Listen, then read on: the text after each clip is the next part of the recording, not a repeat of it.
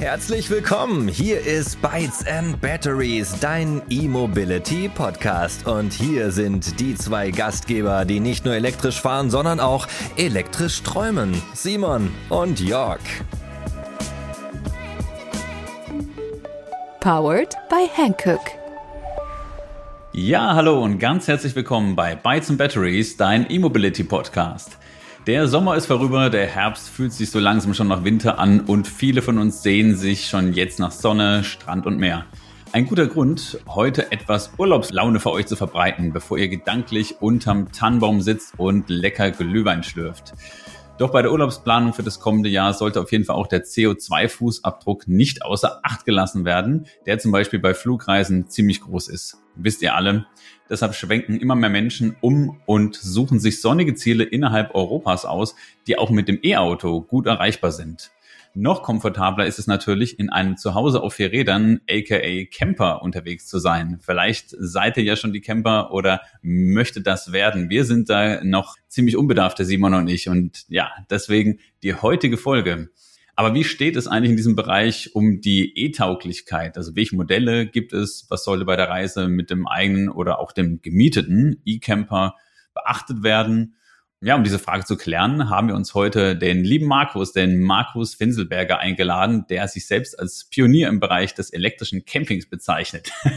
Große Worte von uns. Also er ist auf jeden Fall schon frühzeitig dabei und äh, ja, kann hier, glaube ich, viel berichten. Also wird heute von einigen Erlebnissen, auch sicher einzigartigen Erlebnissen erzählen, aber auch mal, wir wollen ja ehrlich sein, auch von den Fehlern, die er vielleicht gemacht hat und auch den Fehlern, ja, die man sich, glaube ich, ersparen kann, also die er quasi schon für euch gemacht hat und er hat sicher auch einige Tipps zum elektrischen Camping heute hier im Programm.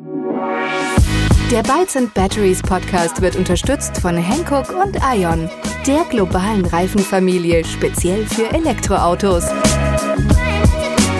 Lieber Markus, nochmal ganz herzlich willkommen bei uns im and Batteries Podcast. Wir freuen uns, jemand aus der Community heute am Start zu haben, der einfach elektrisch unterwegs ist und zwar auf eine andere Art, der einfach auch hier coole Erfahrungsberichte mitbringt und ich denke, gerade jetzt in diesem trüben Herbst einfach ein bisschen Urlaubslohne, wie schon gesagt. Hi, schön, dass du da bist. Ja, vielen Dank, Jörg. Vielen Dank, Simon. Danke für die Einladung. Also ich fühle mich geehrt, hier so große Worte ja, vielen Dank für die Einladung und ich freue mich sehr auf unser Gespräch jetzt gleich. Ja, sehr, sehr cool. Ja, Simon, erstmal eine Frage zu dir. Was wird denn dein nächstes Auto? Wir reden ja immer drüber. Wird es auch schon ein E-Camper, um das mal vorwegzunehmen? Oder wie steht's denn bei dir? Soweit ich informiert bin, steht dein Model 3 kurz vor der Auslieferung. Ist das richtig? Ja, genau. Also tatsächlich habe ich jetzt endlich nach Monaten, ich habe ja schon am 20. Februar bestellt tatsächlich, steht jetzt endlich der Auslieferungstermin fest. Und zwar werden wir beide, du begleitest mich ja freundlicherweise am Samstag um 13 Uhr hoffentlich dann mein hoffentlich makelloses Model 3 in Empfang nehmen. Das werde ich natürlich auch unter die Lupe nehmen, ganz genau. Und ja, es ist natürlich schon eine Bürde, dass ich da extra mit dir zur Tesla Model 3 abholen muss. Also ganz schlimm, ganz nee. schlimm. Tut mir auch leid, dass ich dich da nötige, dich mich mit da zu begleiten. Ja, es gibt Dinge, die Termine, die muss man einfach wahrnehmen und ach, auch wenn es so, wenn so schlimm ist, zu Tesla zu fahren und ein Model 3 abzuholen, ich helfe dir natürlich und bin dabei. Also nein, im Spaß oder im Ernst besser gesagt. Ich freue mich natürlich riesig darauf und ja, ich bin echt gespannt und ja leider auch so ein bisschen eifersüchtig, denn wir haben auch schöne E-Autos bei uns, aber ein Tesla durfte ich bisher noch nicht meinen eigenen. Ja, es liegt ein bisschen an den hohen Leasingraten, die jetzt im gewerblichen Bereich, ich bin ja selbstständig nicht so attraktiv sind, aber ich gebe die Hoffnung nicht auf und auch da wird Tesla hoffentlich mal nachziehen. Aber Simon, bevor wir hier zu lange quatschen über das Model 3 noch sicher nochmal in den nächsten Folgen berichten werden, wenn du es dann hast, dann nimm doch mal den Markus, nimm dir mal den Markus zur Brust und löcher ihn doch einfach mal zum Thema E-Camping. Ja, genau. Vielen Dank, Jörg. Ja, hi Markus, erstmal auch von mir herzlich willkommen. Schön, dass du heute dir die Zeit für uns genommen hast. Vielleicht kannst du mal ein paar Worte erstmal zu dir sagen und warum dich das Thema E-Camping eigentlich begeistert.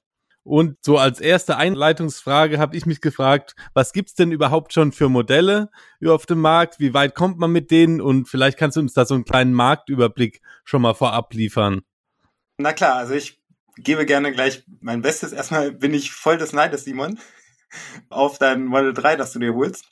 Tesla ist natürlich immer noch, was ja, Elektrofahrzeuge angeht, das Maß der Dinge. Ne? Also da braucht man sich nichts vormachen. Ein Freund von mir hat sich jetzt auch das Model Y geholt. Das ist einfach schon, ja, einfach eine andere Liga. Zu mir, also ich bin Markus, 39, habe studiert, arbeite, habe mich selbstständig gemacht, komme hauptsächlich, also ich, ich bin ein IT-Guy, ne? Also ich mache Softwarevertrieb, habe auch schon Software selber entwickelt, habe auch schon in Software-Startups mitgearbeitet und alles, was ja Technik, IT ist, Software, das sind so Sachen, die mich begeistern. Und zum, also wie es zum E-Camping gekommen ist, das ist tatsächlich ja eine verwobene Geschichte. Begonnen hat das alles natürlich mit, ich sag mal, dem Wunsch nach Elektromobilität. Ne? Das ist ganz klar so. Ich habe Zeit meines Lebens immer Firmenwagen gefahren, die natürlich ganz normal, also mein letzter war, ich habe ihn immer liebevoll mein Passerati genannt, also ein VW Passat, 2 Liter, 240 PS, Allrad, Highline-Ausstattung, ganzen Schnickschnack, also immer tolle Autos. Aber also wenn man einmal Elektro gefahren ist, dann merkt man schon, das ist einfach, das ist halt nochmal so ein bisschen cooler. Also war so der erste Gedanke, es muss Elektro werden. Und dann war es so, dass ich immer im Homeoffice gearbeitet habe. Also entweder bin ich im Homeoffice oder bei Kunden. Und dann kam Coroni. und da ist aus Homeoffice oder beim Kunden so komplett nur noch Homeoffice geworden, ja. Und da war der erste Gedanke, weil ich natürlich, also ich muss raus, wollte ich ein Fahrzeug, in dem ich praktisch mobil im Homeoffice arbeiten kann. Ne? Also ich brauche, um arbeiten zu können, brauche ich einen Laptop und Internet und einen Schreibtisch. Dann bin ich arbeitsfähig.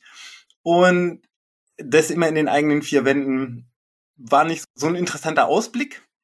Und dann kam die Idee, also einen Citroën E-Space Tourer in der Business Launch Ausstattung. Das war so der erste, also der ausreichend groß war. Und dann dachte ich mir natürlich auch, okay, campen wäre natürlich auch cool. Und dann kam halt auch noch so ein, also ganz klar zu sagen, es hat natürlich auch einen Business-Gedanken, ne? Zwei Dinge oder drei Dinge sind zu der Zeit exponentiell gewachsen. Corona-Fallzahlen, die Anzahl der Wohnmobile und Elektrofahrzeuge. Ne? Und wenn du nur so eine, eine klitzekleine Schnittmenge aus Wohnmobil und Elektrofahrzeug hast, dann hast du im Prinzip einen Riesenmarkt. Ja, das war so der Gedanke dahinter. Genau, und da, das wollte ich einfach mal ausprobieren. So bin ich dazu gekommen. Und ihr habt ja gesagt, dass ich von mir behaupte, der Pionier zu sein. Das behaupte gar nicht ich, das sagen andere. Aber sie haben recht. Also, es ist tatsächlich so, dass, ja, ich habe die erste Elektro-Camper-Vermietung gegründet und das war schön. Also das ist einfach so gut fürs Ego und es war einfach also eine riesen steile Lernkurve und da sage ich gerne gleich noch ein bisschen mehr zu. Jetzt war ja deine Frage nach Modellen und Überblick. Ne? Soll ich dazu sagen, was mir da noch so ein bisschen zu einfällt? Okay. Mit Historie oder von was ich weiß, was aktuell so geht? Mit Historie finde ich ehrlich gesagt auch spannend, um einfach nochmal so zu dieser Pionierzeit zurückzugehen, denn wir alle, ich meine, damals konntest du halt eine Zoe haben oder eine Zoe oder du hast halt ewig viel Geld für ein i3 ausgegeben, was anderes, wir hatten ja nichts, also was anderes gab es ja echt nicht. Genau. Und jetzt sieht es natürlich ganz anders aus. Vielleicht kannst du mal erklären, was es früher so alles gab, für, gerade für die Jüngeren hier, die vielleicht jetzt schon so ein bisschen in dem immobilen Umschwung jetzt hier aufwachsen und so sich jetzt erst für ein Auto interessieren, aber natürlich auch für die Eltern von uns jetzt wissen, dass es damals natürlich schon im E-Auto-Bereich sehr rar war und vor allem sicher auch im E-Camping-Bereich noch rarer. Genau, also ist es so, dass, also Erstzulassung bei meinen war im Februar 2021 und es ist so, dass, also man kann sich das heute gar nicht mehr so richtig vorstellen, ne? also knapp zwei Jahre später, aber so vor zwei Jahren war der, da gab es noch gar nicht so viele Elektroautos, ne? also es, da hat sich tatsächlich unfassbar viel entwickelt und die einzigen größeren Fahrzeuge, die es damals überhaupt gab, waren, ich glaube, der Nissan NV200 hieß er damals, ne? so ein Kastenwagen mäßig. Und eben den Citroën E-Space Tourer, also Opel Zafira E-Life ist baugleich und Renault hat den dann irgendwie auch. Was, Renault? Nein, Peugeot. Traveler. Genau.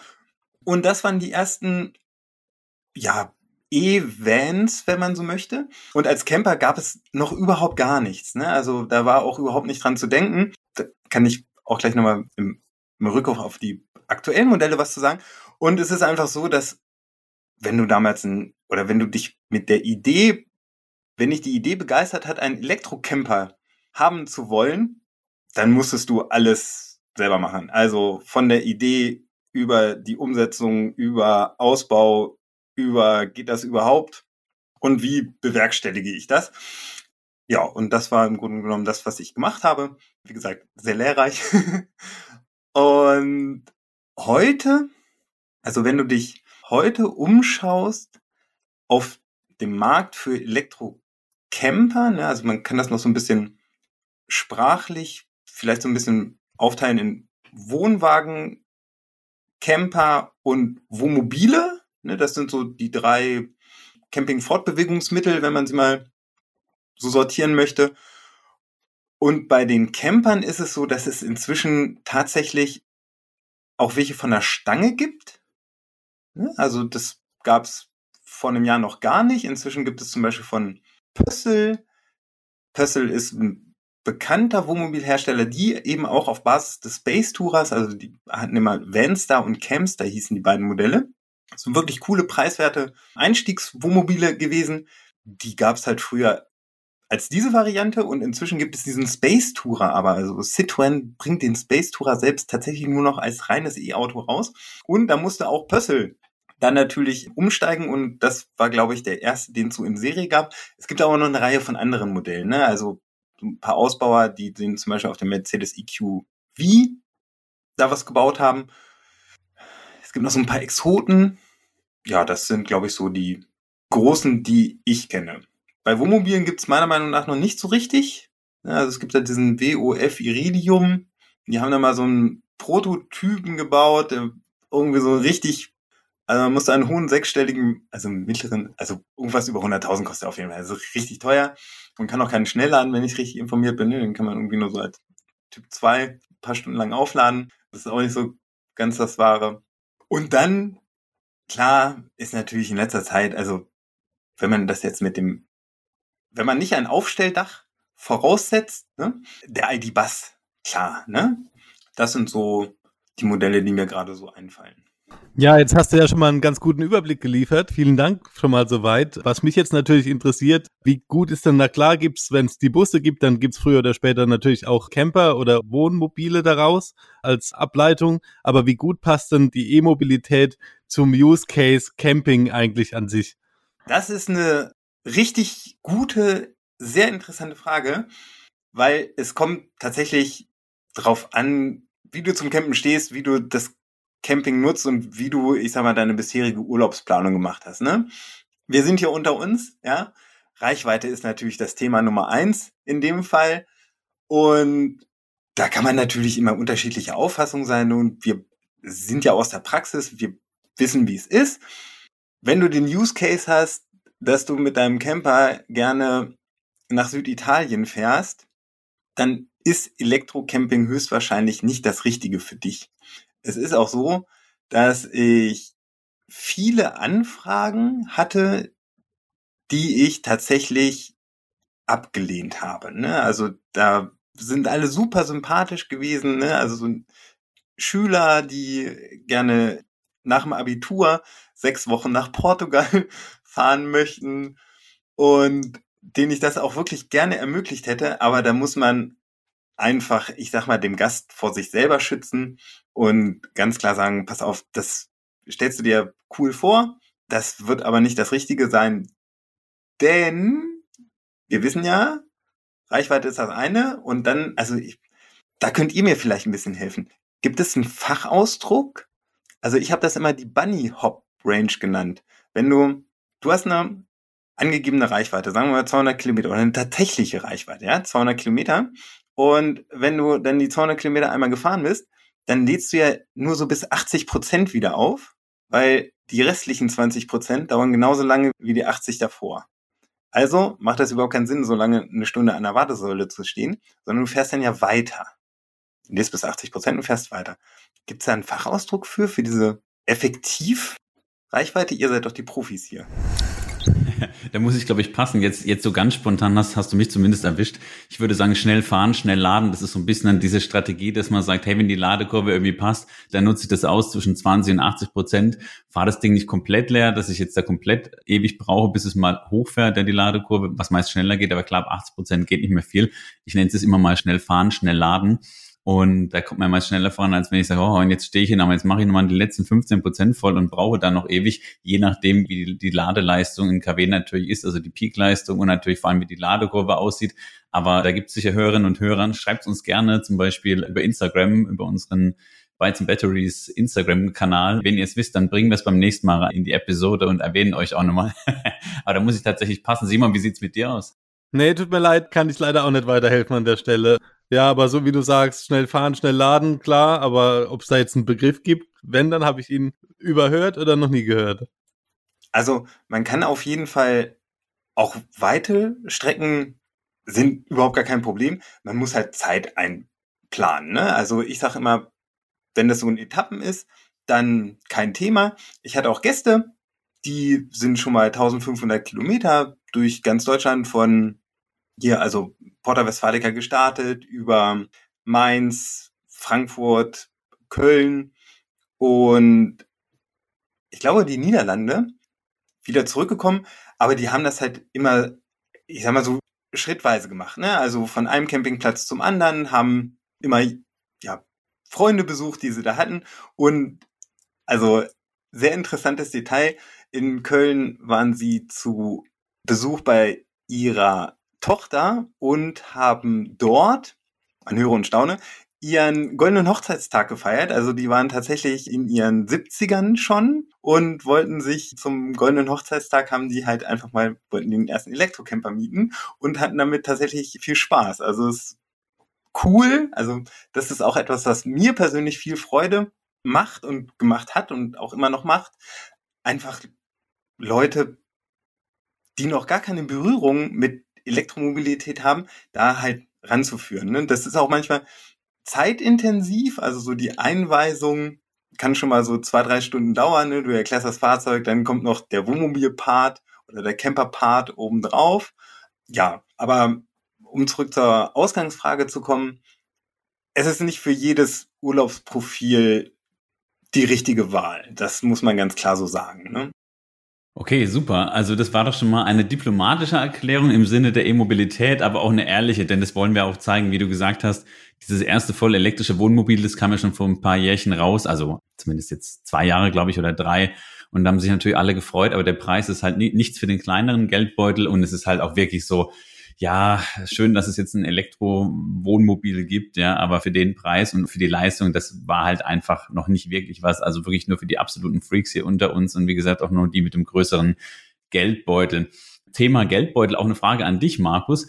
Und zwar, ich frage mich gerade, muss es denn eigentlich immer ein Kauf sein? Du hast ja dein Fahrzeug gekauft. Vielleicht kannst du auch nochmal gleich mal sagen, was du denn für eins hast. Das nochmal zwischendrin. Also muss es denn unbedingt ein Kauf sein oder kann man sich auch einen E-Camper mieten? Und wenn ja, hast du da irgendwie Tipps, jetzt ohne einen einzelnen Anbieter hervorheben zu wollen, hier Werbung zu machen, einfach mal, was, was kostet sowas? Wo kann ich mir so ein Auto mieten? Denn auch da sieht es ja heute, glaube ich, deutlich besser aus als jetzt irgendwie noch vor fünf, sechs Jahren. Na ja, klar, also erstmal kannst du natürlich meinen mieten, den aber nur noch über Paul Camper und dann gibt es, ihr hattet auch, also wir haben schon mal freundlichen Kontakt gehabt, Tobi von Achso, ich sollte jetzt keine Markennamen nennen, aber ich glaube, das kann man ruhig machen. Nein, das, das also, macht, das Tobi, macht Tobi nichts. Tobi von Charge X, grüßen dich.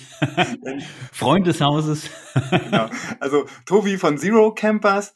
Und dann gibt es noch Leitstern heißen die, glaube ich.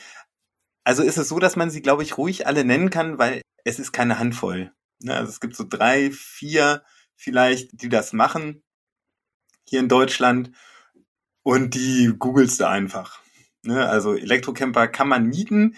Elektrowohnmobil, also dieses Iridium, das weiß ich gar nicht, ob man das irgendwie mieten kann. Kann sein, dass das geht. Da bin ich aber nicht so im Thema. Ich habe mein auf dem, das war ja deine Frage, auf welchem Fahrzeug, das ist halt der Citroën E Space Tourer. Also im Grunde genommen ein großer Van in der längsten Ausstattung, also das Fahrzeug gab es mal so in drei Längen und ich habe den, ich habe den größten. Genau. Und was waren die andere Frage? Oder war das die Frage? Ach so, Investition, Mhm. natürlich, Investition. Was kostet so ein Ding?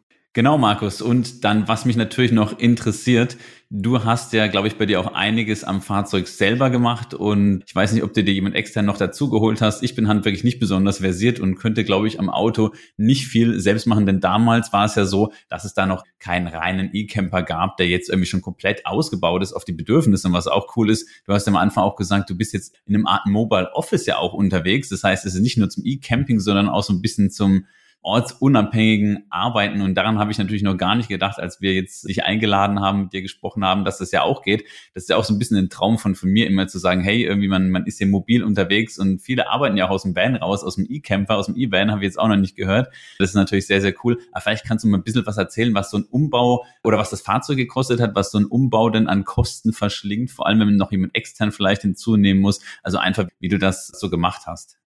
Ja, gerne. Also danke für die Frage. Vielleicht zu den Kosten des Fahrzeugs, die kann man auf der Homepage ja nachlesen. Das Fahrzeug hat einen Listenpreis je nach Batterie zwischen 62 und 66.000 Euro waren es, als ich das letzte Mal geschaut habe. Inzwischen sind sie, glaube ich, ein bisschen günstiger geworden.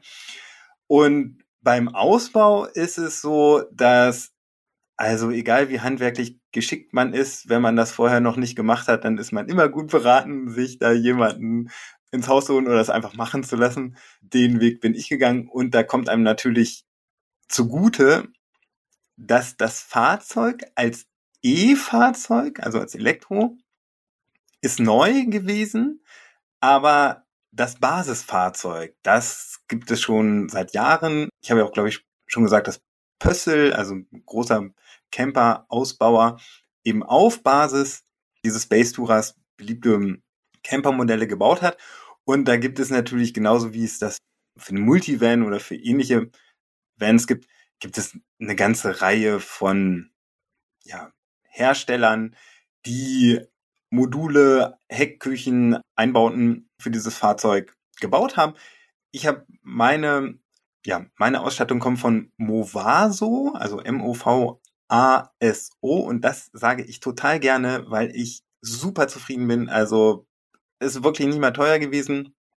4.000, 5.000 Euro, alles zusammen. Vielleicht noch kleine Anekdote. Er sollte eigentlich auch ein Aufstelldach bekommen. Da hatte ich auch damals bei Pössl angefragt, weil die natürlich sowas machen. Und da hatte ich auch gefragt, ob die das nicht für meinen, für einen E-Space Tourer machen würden. Und da hatte ich, glaube ich, sogar den Produktionsleiter, also nach mehrmal durchstellen und verbinden, hatte ich dann irgendwann einen Chef da von der Produktion und Konstruktion am Telefon und er meinte, ne, Elektro, das fassen wir nicht an. Aber jetzt tun sie es inzwischen doch. Also das sind so die Kosten, die ich da nennen kann. Es geht, glaube ich, auch ein bisschen günstiger. Ne? Also wenn du, wenn du zum Beispiel einen ID-Bus dir anschaust und da so diese Einbaumodule, die beginnen, glaube ich, so bei zwei, zweieinhalbtausend. Und wenn man es ganz spartanisch machen will, dann reicht halt auch die umgeklappte Rücksitzbank. Ja, Markus, ich bin auch ganz hellhörig geworden. Da möchte ich nur mal kurz reingerätschen, denn du hast vorhin wie selbstverständlich erwähnt, dass du auch aus deinem E-Camper heraus arbeitest, also so eine Art Mobile Office hast und da unterwegs bist. Nicht zuletzt, weil du selbstständig bist und als Consultant oder Berater auch mal zu den Kunden musst, aber du kannst ja auch aus dem Urlaub raus arbeiten, also direkt aus dem elektrischen Van. Das ist natürlich schon eine ganz coole Sache oder ein cooles Feature. Da habe ich noch gar nicht so dran gedacht, weil ich dachte, es geht heute eigentlich nur um Urlaub und Ferien und Sonne und Strand und Meer. Erzähl doch mal ganz kurz, vielleicht verbindest du das oder wie läuft es, wenn du zu den Kunden fährst, übernachtest du dann, willst du einfach weniger Stress haben und kommst zum Beispiel Vorabend an und machst es dann gemütlich und gehst dann frisch zum Termin, als so klassisch wie der Vertriebler oder Vertreter wie, wie unser eins vielleicht dann irgendwie hinzurasen und ja, bevor ich mich um Kopf und Kragen rede, erzähl doch mal. Also erstmal vielen Dank für die Frage und nein, das tue ich nicht. Also ich fahre nicht zu Kunden am Abend davor, um dann dort zu übernachten.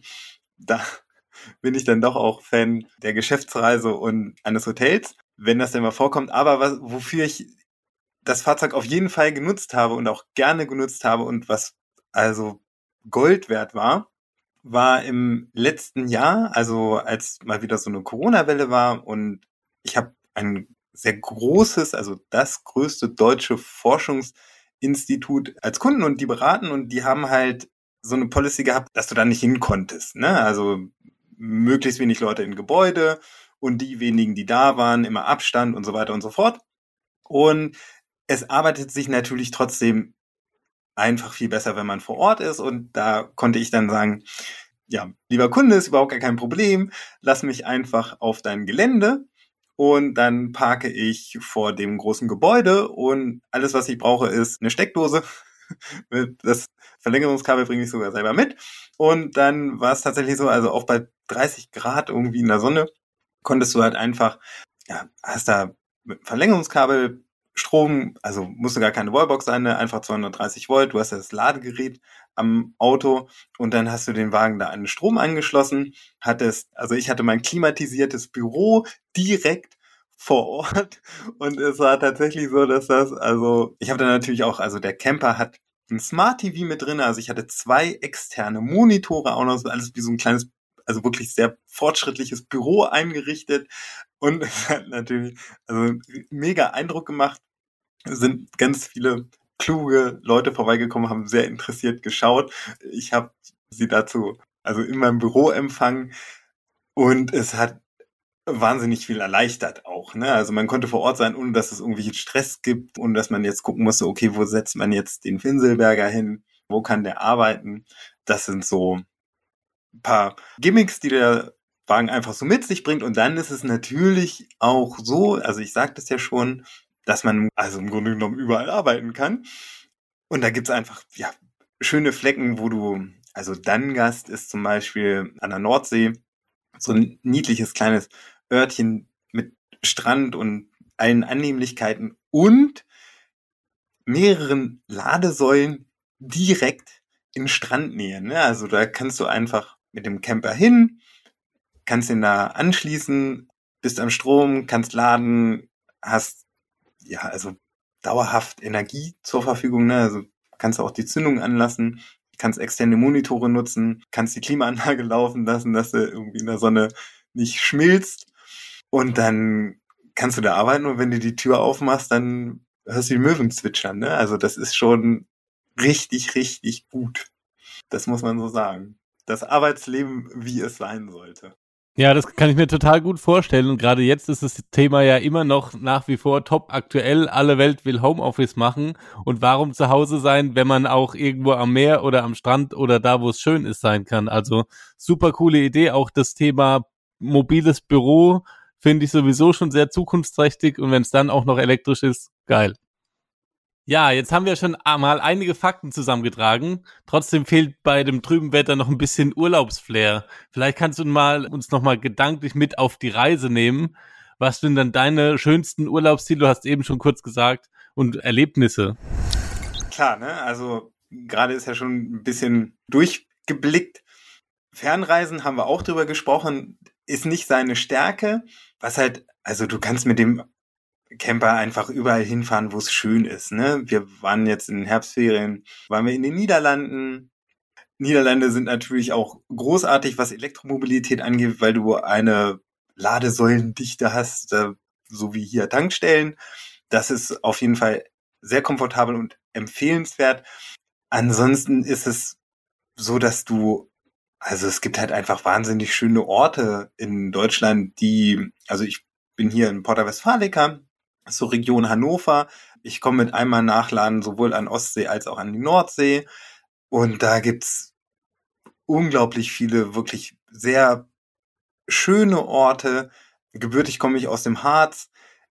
Du kannst hervorragend mit dem Fahrzeug einfach ja auf so Bergkuppen drauffahren, also in die Nähe von Bergkuppen. Das meiste sind natürlich Wanderwege, da kannst du mit keinem Auto langfahren, aber du kannst ja einfach wie mit jedem Camper dahin, wo es schön ist. Ne? Das ist einfach so ein Stück weit auch das Lebensgefühl oder das, was ja Camper haben, Camper nutzen, Campingurlaub ausmacht, dass du einfach dahin kannst, wo es dir gefällt. Ne? Und ob das jetzt Strand oder Berg oder Binnensee ist, das bleibt ja, das kann jeder für sich entscheiden, wie es ihm gefällt. Ich bin ein großer Fan vom Strand. Also das muss ich ganz klar sagen. Immer wenn Sand in der Nähe ist, dann geht mir das Herz auf. Ja, da gehe ich auf jeden Fall mit. Also ich glaube, ich würde auch da zum Strand fahren und es ist natürlich sehr angenehm, wenn man auch am Strand stehen bleiben kann, muss dann nicht wieder zurück ins Hotel und, und hat so sein eigenes Ding. Ich stelle mir das auch übrigens sehr, sehr romantisch vor, mal alleine irgendwo hinzufahren, mal für zwei, drei Tage ganz mal zu arbeiten. Du bist für alle irgendwie da und bist erreichbar, wenn du halt natürlich vorausgesetzt, du kannst Homeoffice oder Mobile Office machen, das kann ja auch nicht jeder. Wenn es jetzt hier die Krankenschwester zu oder der Krankenpfleger zuhört, der wird wahrscheinlich auch denken, ja super, ihr, ihr Privilegierten. Das muss man natürlich auch sagen, aber auch das würde ich gerne machen, mal irgendwie hinzufahren, auch mal ein, zwei Tage oder drei und sagen, hey, die Woche ist halt einfach mal anders. Die ist halt nicht, nicht Alltag und ich stelle mich da jetzt hin, irgendwie an den Strand, wie du es gerade so schön beschrieben hast, an die Ladesäule, ich sehe es vor mir schon den Sonnenuntergang.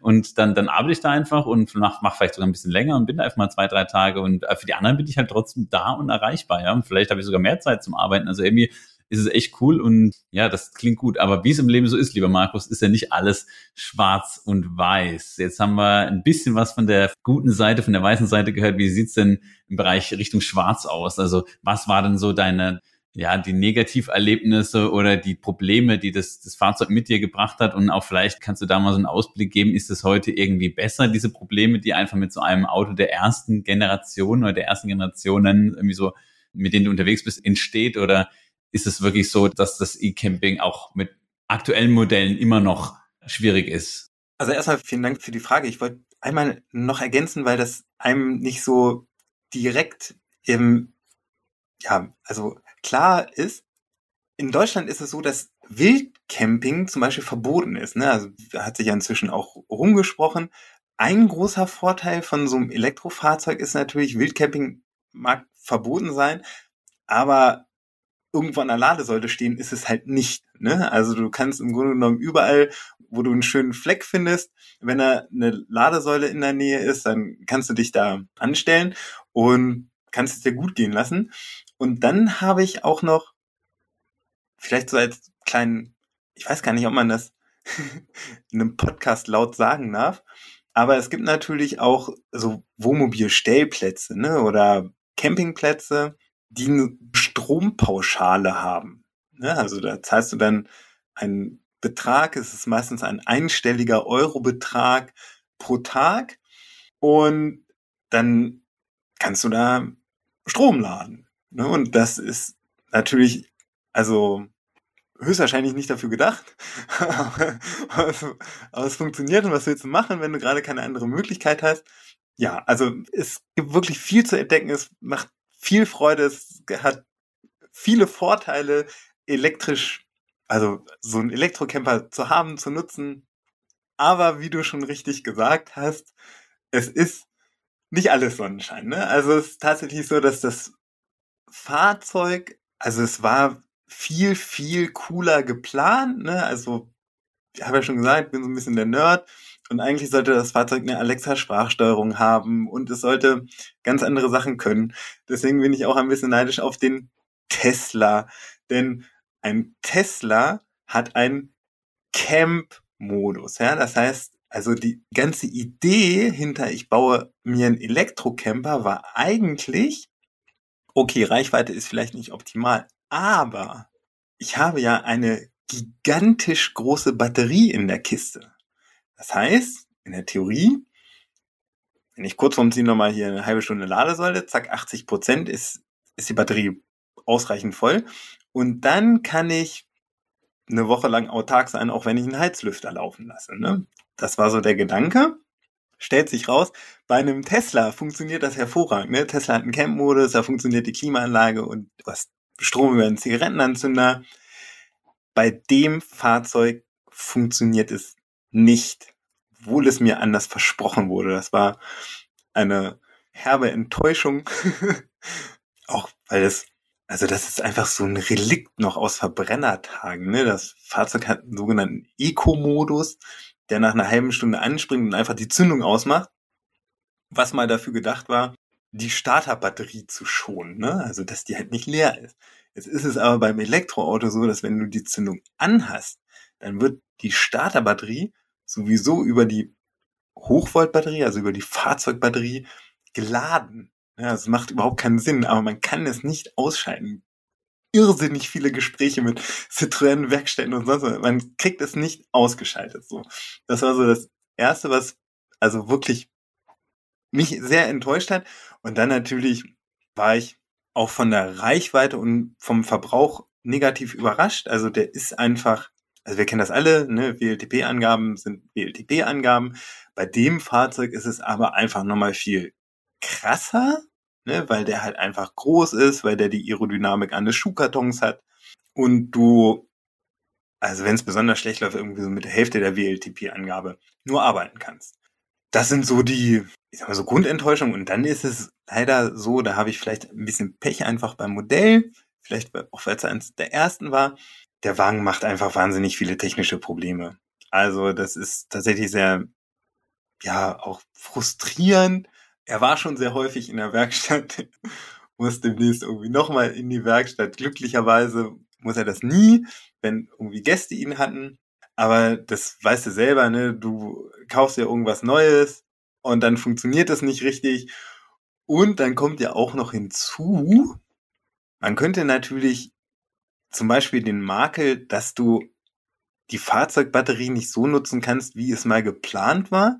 Diesen Makel könnte man beheben. Ne? Also du könntest da in der Bordelektronik, du könntest ja eine Aufbaubatterie, du sagst also eine zusätzliche Batterie reinmachen. Aber wenn der Wagen nicht so richtig rund läuft, ne, dann ist natürlich das Letzte, das allerletzte, was du machst, ist, dass du auch noch irgendwie an der Fahrzeugelektronik auch nur in die Nähe der Fahrzeugelektronik kommst, damit dann hinterher nicht der Hersteller sagt, uh, sag mal, haben Sie hier das Kabel angefasst? Da haben Sie aber keine Garantie mehr. Das sind so die größten Stolpersteine, sage ich mal, die mir so in den Weg gefallen sind. Ja, absolut witzig, was du so aus dem Nähkästchen plauderst. Jetzt mal Hand aufs Herz. Würdest du dir heute nochmal einen voll elektrischen Camper, würdest du dich nochmal dafür entscheiden? Oder würdest du sagen, diese Probleme, die du jetzt geschildert hast, die haben die Hersteller auf dem Schirm und die werden sukzessive behoben? Also ich kann natürlich nicht mit Sicherheit sagen, welcher Hersteller was auf dem Schirm hat, aber ich kann für mich auf jeden Fall ganz klar sagen, dass ich das immer wieder machen würde ich würde mich wahrscheinlich ein bisschen länger damit beschäftigen erstmal. Und ich würde nicht mehr, ich sag mal, mir einen Prototypen von einem gerade vom Band gerollten Fahrzeug selber bauen. Aber grundsätzlich, also ich würde nichts anderes mehr fahren wollen. Also für mich ist einfach, also Elektro ist halt die Zukunft. Das hat natürlich noch seine Kinderkrankheiten, auch wenn man jetzt mal schaut, so, ja, wie lange sind denn die neuesten Modelle auf dem Markt? Ne? Klar, das sind ein paar Jahre, also zwei, drei maximal, wenn wir jetzt nicht vom Tesla sprechen. Natürlich haben die noch Kinderkrankheiten. Natürlich ist Reichweite ist ein Thema, klar, ne? Gerade wenn man weite Strecken zurücklegen möchte. Aber ich denke, auch da wird sich im Laufe der Zeit noch was ergeben und es muss ja auch, ne? Wir wissen alle, 2035 ist das Ende eingeläutet. Bei manchen Modellen sieht man es schon, ne? wie beim Space Tour, den gibt es nur noch als Elektro. Und ich würde es jederzeit wieder machen. Ich liebe es. Also ich liebe es. Es ist großartig. Es ist genau mein Ding. Ja, geil, flammendes Plädoyer. Vielen Dank auf jeden Fall dafür schon mal. Ich habe mir vorhin gedacht, als du erzählt hast, mh, hm, für die Langstrecke ist es jetzt nicht unbedingt was, dann wäre es ja eigentlich, wenn ich jetzt mein Plan wäre, ich will irgendwie nachhaltig in Europa im Urlaub sein und will irgendwie nach Süditalien, dann wäre eigentlich der beste Trick, mit dem Zug zu fahren und dort vor Ort eben dann den E-Camper auszuleihen. Also da bräuchte es dann die Anbieter, die sowas vermieten oder was ist da deine Einschätzung? Ja, also ist kein schlechter Gedanke würde ich auch nicht sagen, es, also kann bestimmt für viele funktionieren. Wenn du jetzt aber selber mal campen warst, Simon, dann wirst du die Erfahrung machen, dass die meiste Arbeit am Campen ist der Tag davor, um den ganzen Kladderadatsch ins Auto zu räumen und clever zu verstauen und so weiter und so fort. Wenn ich mir vorstelle, dass ich auch nur die Hälfte von dem im Zuggepäck mitnehmen müsste, hm, weiß ich nicht, ob ich das machen würde. Aber wenn es nur um die Reise geht, ist das mit Sicherheit, kann man das machen, ja. Guter Punkt. Ich habe gerade gedacht, der Simon hat jetzt hier einen super Workaround gefunden, aber daran habe ich jetzt gar nicht gedacht, weil wir, glaube ich, beide keine erfahrenen Begeisterte, weiß ich gar nicht. Ich glaube, es würde uns Spaß machen, aber wir sind keine erfahrenen Camper. Aber das stimmt natürlich, das alles zu verpacken und gerade diesen Stauraum, der oft wirklich ganz clever auch in den Einbauten ja vorgesehen ist, da alles zu verpacken, ist natürlich ein Riesending und das könntest du ja nicht mitnehmen. Also müssten ja vier, fünf Personen das alles noch mitschleifen, dann würde, glaube ich, der Spaß verloren gehen. Und ich fand es aber auch cool, dass, dass du sagst, hey, trotz dieser Probleme, die es eben gibt, und du bist einfach ein Pionier, das waren die Fahrzeuge der ersten Generation, dass du trotzdem sagst, hey, das würde ich machen, finde ich echt cool. Ich kenne jetzt auch ein paar, die sich langsam dafür interessieren, gerade zum Mercedes mal ausgeliehen haben und so weiter. Und die sagen, hey, mittlerweile ist es natürlich soweit, aber auch da, glaube ich, sind die E-Camper, den E-Autos jetzt zum Beispiel Model 3, das ja seit 2018, 19 quasi jetzt schon eigentlich da ist und sich auch weiterentwickelt hat, da sind die Kinderkrankheiten weg, aber gerade beim E-Camper dauert das noch ein bisschen ja, Markus, vielleicht muss es ja auch nicht immer gleich ein E-Camper sein, denn immer mehr E-Autos verfügen ja auch über eine Anhängerkupplung und da kommt es ein bisschen auf die Zuglass natürlich an. Kann es auch sein, dass man sich einfach einen normalen Wohnwagen kauft? Es muss ja vielleicht auch kein Riesending sein, wenn man sagt, hey, ich möchte jetzt irgendwie nach Portugal fahren und möchte auch da vielleicht mal irgendwie drei Wochen verbringen, ein bisschen rumfahren, ein bisschen arbeiten, aber ich möchte halt hin und zurück fahren mit dem Auto wäre dann ein E-Auto mit einem Wohnwagen sinnvoll? Und kannst du dazu ein bisschen was sagen? Auch da wird es wahrscheinlich schwierig, denn Pferdehänger ziehen, das geht vielleicht mit manchen Autos noch, ja, die dann irgendwie so um die, keine Ahnung, was man dann Anhängelast hat, 2100 haben oder so. Ein e-tron hat, glaube ich, meine ich, vielleicht liege ich falsch, aber nur 1,8. Also da wird es ja schon oft dünn, wenn man so wirklich einen größeren Wohnwagen für eine Familie zieht, oder? Ja, das ist so. Also im Wohnwagenbereich muss ich natürlich sagen, das ist nicht so das ist mein Fachgebiet, ist auch, glaube ich, so unter Campern so eine Glaubensfrage, ne? Entweder hast du einen Camper oder hast ein Wohnmobil oder hast einen Wohnwagen. Und wenn du das eine hast, findest du das andere doof, ne? Das scheint irgendwie so, so eine Glaubensfrage zu sein. Ich bin da, ich nenne das mal technologieoffen. Und beim Wohnwagen ist es ja auch so, dass auch da so ein bisschen zumindest die Elektromobilität auch Einzug erhalten hat. Ich bin mir gerade nicht sicher, aber ich glaube, es ist Detlefs die einen Wohnwagen mit einem Elektroantrieb gebaut haben. Also das Wohnwagen und in dem Wohnwagen ist ein Elektroantrieb, der, ich sag mal, den Sinn hat, den Anhänger so ein bisschen autark mit anzutreiben. Also er ist natürlich nicht autark, sondern er ist ein Zugfahrzeug, aber so einen eigenen Antrieb im Wohnwagen zu haben, einfach um, wenn du zum Beispiel mit einem Elektrofahrzeug unterwegs bist, dem da so ein bisschen ja, unterstützend zur Seite zu stehen. Ansonsten, Jörg, hätte ich gesagt, dass du doch eigentlich da viel besser was zu sagen können müsstest. Denn, wenn ich mich richtig erinnere, in irgendeiner Podcast-Folge hast du doch erzählt, dass du mit dem Anhänger ganz viel Baumaterial von A nach B transportiert hast. Da könntest du vielleicht uns mal ein bisschen in Erinnerung rufen, wie waren denn da so die Verbräuche? Ja, also auch sehr, sehr guter Punkt, Markus. Wir hatten damals auch einen e-tron und der ist ja schon nicht gerade als das Effizienzwunder bekannt, sondern eher als die Schrankwand. Und da liegen wir halt irgendwie bei oft statt irgendwie 18 oder 15 Kilowattstunden lagen wir da bei einem Verbrauch, lass mich, lass mich mal überlegen, so von, ich glaube, 25 und als ich den Anhänger hatte, der jetzt nicht besonders schwer war, das war glaube ich nur 800 Kilo oder oder so zwischen 5 und 800 Kilo. Also wir hatten den dann schon wirklich gut mit Erde vollgeladen, das war schon schwer. Ja, und allein da lag ich irgendwie schon bei 30 oder 32. Also da wollte ich jetzt nicht mit dem Wohnwagen unterwegs sein. Vor allem ist der e-tron ja nicht besonders effizient. Der hat ja einen, einen Akku von fast 100 Kilowattstunden. Also ich glaube irgendwie 95, also auf jeden Fall riesig, wo du denkst, wow, super, aber der kommt ja trotzdem nur, also der 55 Quattro, der große, der kommt ja trotzdem nur so, ist mal 350 Kilometer auf der Autobahn, wenn du da einigermaßen effizient fährst. Also geht ja eigentlich gar nicht aus meiner Sicht. Aber auch der war ja so der erste elektrische von Audi, der bietet tollen, tollen Komfort, ist super, ist auch toll, dass er eine Anhängerkupplung hat. Aber auch da jetzt haben wir ein ID 5 oder 2 demnächst. Einer ist schon da, der zweite kommt noch und ich werde auch auf ein ID5 umsteigen.